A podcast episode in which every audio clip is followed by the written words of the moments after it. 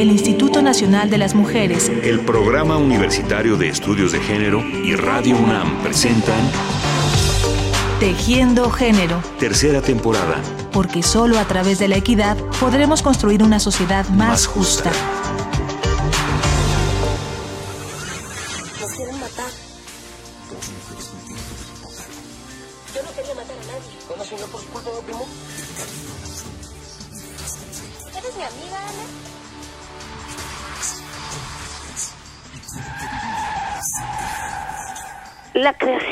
Escuelas de cine en México fueron verdaderamente un parteaguas para que las mujeres comenzaran a participar eh, de una manera mucho más visible detrás de las cámaras. Entonces, hay un cambio que naturalmente tenemos que leerlo desde un contexto, es decir, eh, la teoría, la acción política, los movimientos vinculados con el feminismo en, México y en los países de, lengua hispana contribuyen enormemente también a, normal, a tratar de normalizar eh, la presencia de las mujeres en ámbitos en donde no se les consideraba eh, en él. Hoy en la serie Tejiendo Género seguiremos contando la historia de nuestro cine y hablaremos de una etapa que lo transformó a partir de la participación de las mujeres en las tareas de producción, dirección y en otros ámbitos creativos, convirtiéndolo en una herramienta de transformación. Escuchábamos a la doctora en literatura moderna, María de la Cruz Castro Ricalde, quien lleva más de dos décadas enseñando, escribiendo y realizando investigaciones con perspectiva de género, principalmente en el campo de la literatura y del cine. Maricruz Castro ha estudiado desde diferentes ángulos la presencia de las mujeres en el cine mexicano.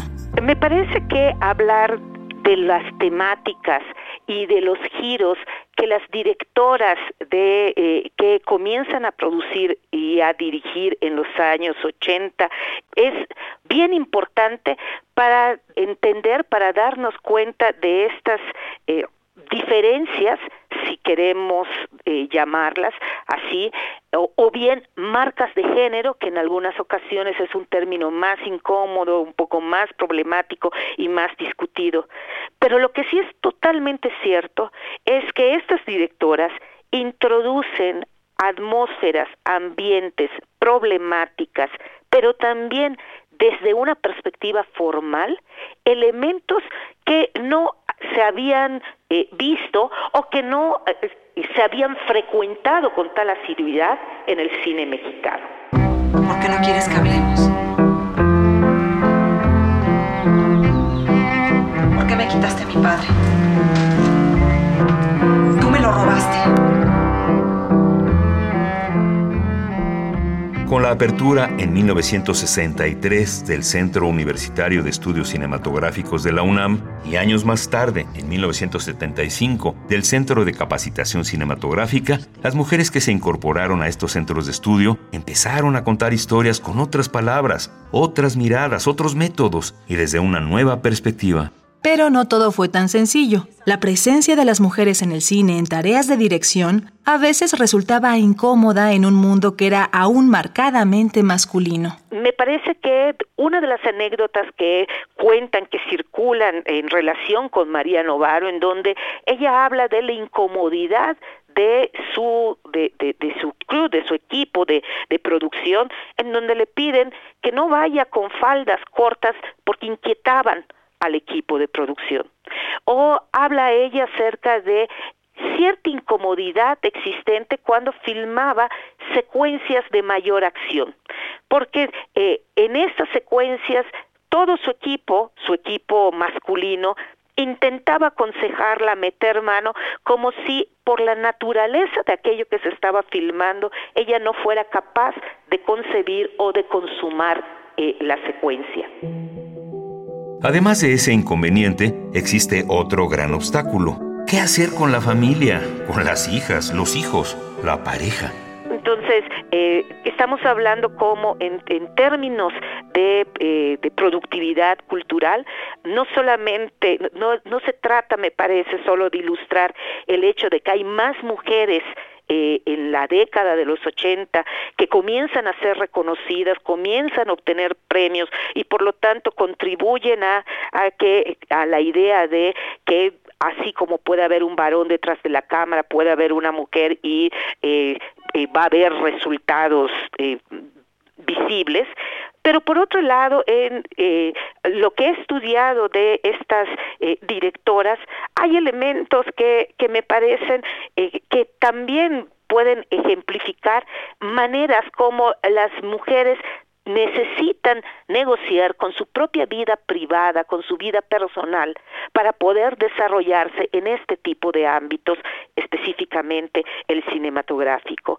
Y algo de esto lo ilustra tanto Busi Cortés o el, caso también de, de María Novaro, en donde prácticamente había que hacer del estudio de cine una continuación de la vida familiar o de la vida del hogar, es decir, tratar de ver cómo combinar el papel de ser madres o de tener parejas o eh, de sentir el apoyo solidario, la posibilidad de hablar abiertamente como con la familia, como es el caso de el vínculo entre eh, María Novaro y su hermana Beatriz en las primeras películas eh, de María.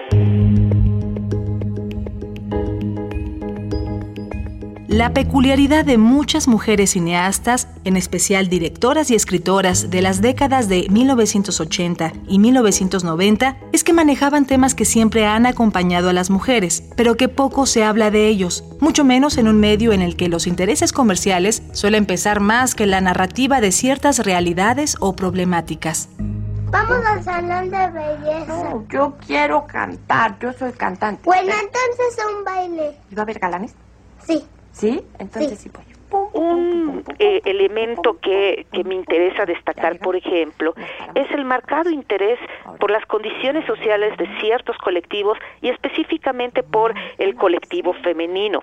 O sea, eh, puedo a- hablar, o sea, por ejemplo, de el caso de Lola, de María Novaro, en donde se está abordando la complejidad de la maternidad, el hecho de eh, cuántas madres crían en forma solitaria a sus hijas, el problema de las genealogías femeninas, o sea, por una parte puede estar esta idea idílica en donde las madres nos apoyan, pero también qué es lo que ocurre cuando hay un cambio generacional y ópticas distintas en donde las hijas que son madres al mismo tiempo están tratando de encontrar otros caminos, otras maneras de ser a la pregunta de eh, cómo desempeñarme como madre y al mismo tiempo seguir siendo mujer.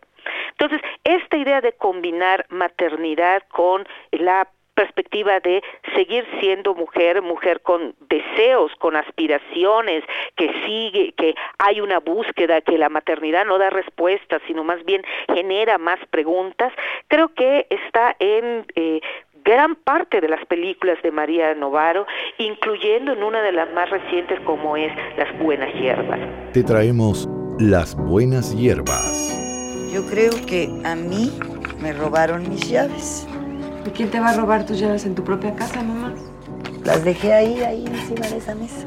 ¿no? el tema de la genealogía, las genealogías femeninas, el, el tema de la familia ampliada, que este es también otro de los temas que va a, a desarrollar eh, Busi Cortés, es decir, la importancia de las amistades, o sea, la importancia de la solidaridad de las mujeres en un mundo en donde eh, los apoyos suelen escamotearse cuando hay transgresiones o cuando se están proponiendo maneras distintas de ser. Lo podemos también de alguna manera focalizar en Novia que te vea de, de Gita Shifter, en donde el tema de otro tipo de cultura pero que, que también es, eh, forma parte de la nación mexicana, o sea, forma parte de nuestra ciudadanía. No le digas a nadie aquí que yo soy judía. Está bien, pero no le digas a tu papá que te traje a la iglesia.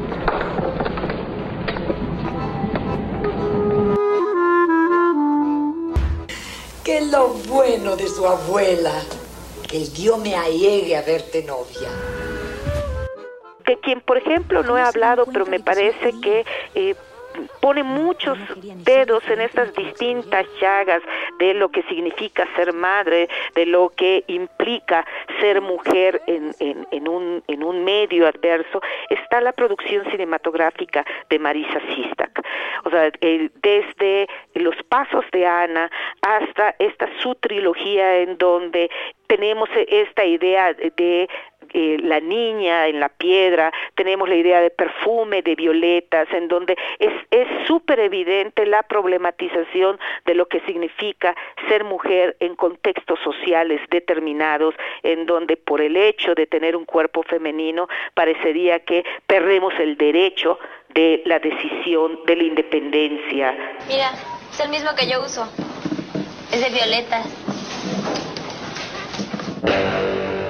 Entonces, en este sentido estamos viendo cómo la, cuestión femenina, la de la maternidad, la de la condición de la mujer y su deseo, ah, eh, la cuestión del el vínculo con otros colectivos, eh, la de el interés por abordar la subjetividad femenina, es decir, contar más qué es lo que ocurre, los cambios que ocurren dentro de los personajes femeninos y lo cual va a implicar otro tipo de ritmos narrativos, eh, lo cual va a entrañar tomas más largas, eh, una cierta morosidad, cierta lentitud en la manera como la cámara va recorriendo eh, los cuerpos, va recorriendo los espacios y va creando atmósferas, pues va a marcar enormemente el tipo de cine eh, que podríamos llamar característico de la década de los 80, en donde hay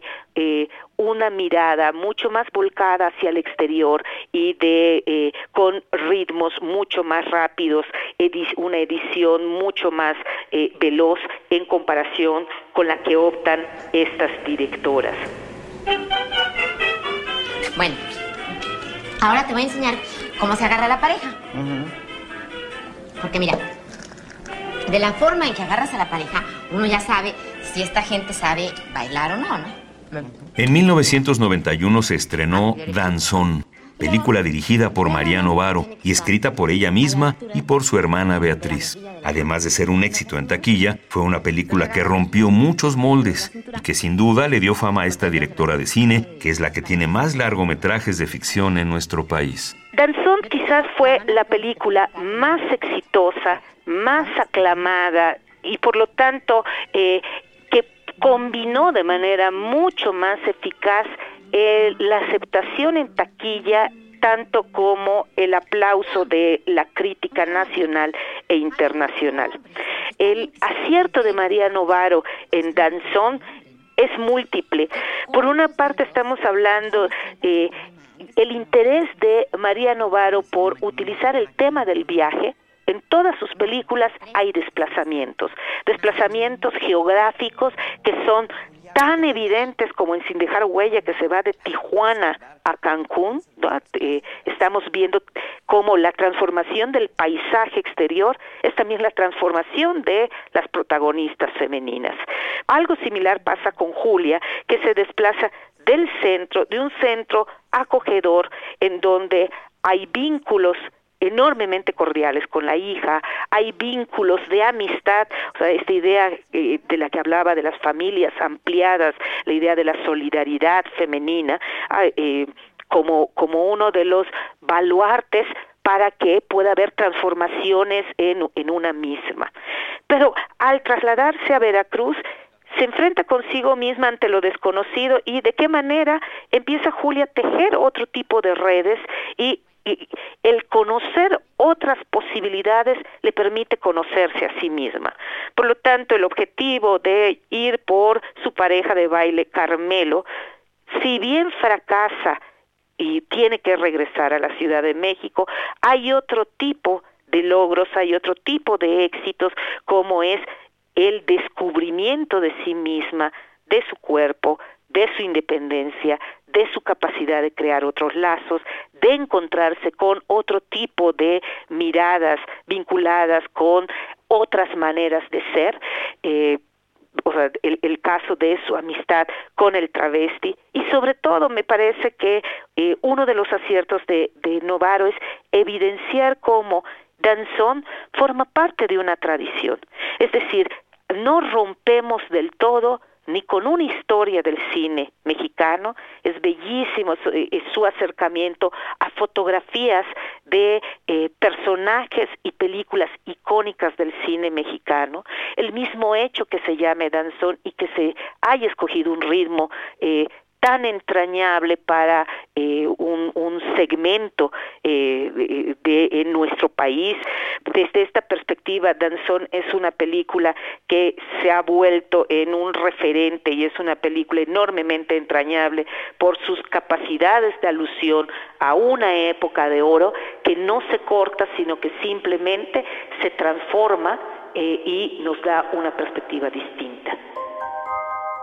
Ser feminista en los años 80 y dedicarse al cine era un arma de doble filo, debido a las desfavorables etiquetas que se le dio a dicho movimiento. Entre los años 60 y 70 surgieron en América Latina diversos grupos de cine feminista. En nuestro país se creó el colectivo Cine Mujer, con el objetivo de hacer un cine más femenino, más libre y más político. Durante la existencia de este colectivo, de 1975 a 1987, se realizaron diversas películas que tocaban temas considerados como tabú, entre ellos el aborto, el trabajo doméstico, la violación y el trabajo sexual. Sin embargo, la difusión fue casi nula y no tuvieron distribución comercial. Gran parte de esas cintas fueron dirigidas por alumnas del Centro Universitario de Estudios Cinematográficos. Entre ellas se pueden mencionar Rompiendo el Silencio y Cosas de Mujeres, de Rosa Marta Fernández, y Vicios en la Cocina, de Beatriz Mira.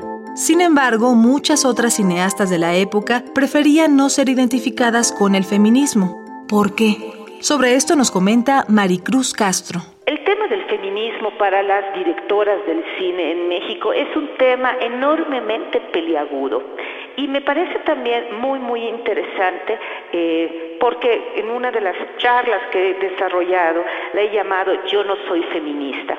Es impresionante las declaraciones, el número de declaraciones que van en esta línea de directoras que claramente en su obra estaban hablando de otras maneras de ser, de otras búsquedas, de luchas vinculadas claramente con las mismas luchas del feminismo, pero que el mismo hecho de el temor a que se les etiquetara de feministas hacía que ellas mismas dijeran yo no soy feminista.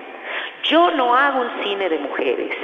Yo no, eh, o sea, que hubiera una demarcación enorme con el tema del género. Entonces, por un lado, es comprensible, es este subrayar como, por ejemplo, lo hacía eh, Dana Roldberg en cuanto a decir, el mío no es un cine de mujeres, para tratar de separar esta fórmula que se había acuñado acerca de si las mujeres crean, desde la literatura, desde el cine, es algo light.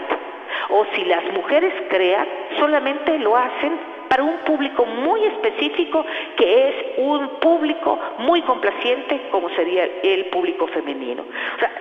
Todos estos son naturalmente estereotipos porque el público femenino suele ser un público muy, muy exigente y más si estamos hablando de tanto el público de la edad de oro como el público de los años 80.